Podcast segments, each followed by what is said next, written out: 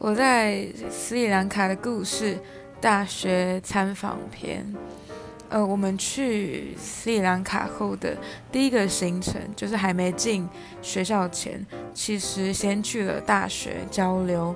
那我们在那边进行了一些议题讨论，比如说像是环境，或者是教育。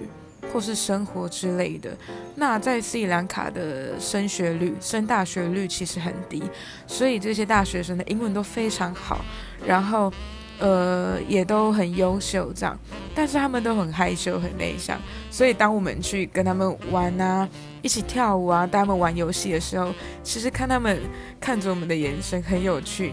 然后直到后来跟我们玩在一起，变得很开心的样子，都是一个很珍贵的回忆。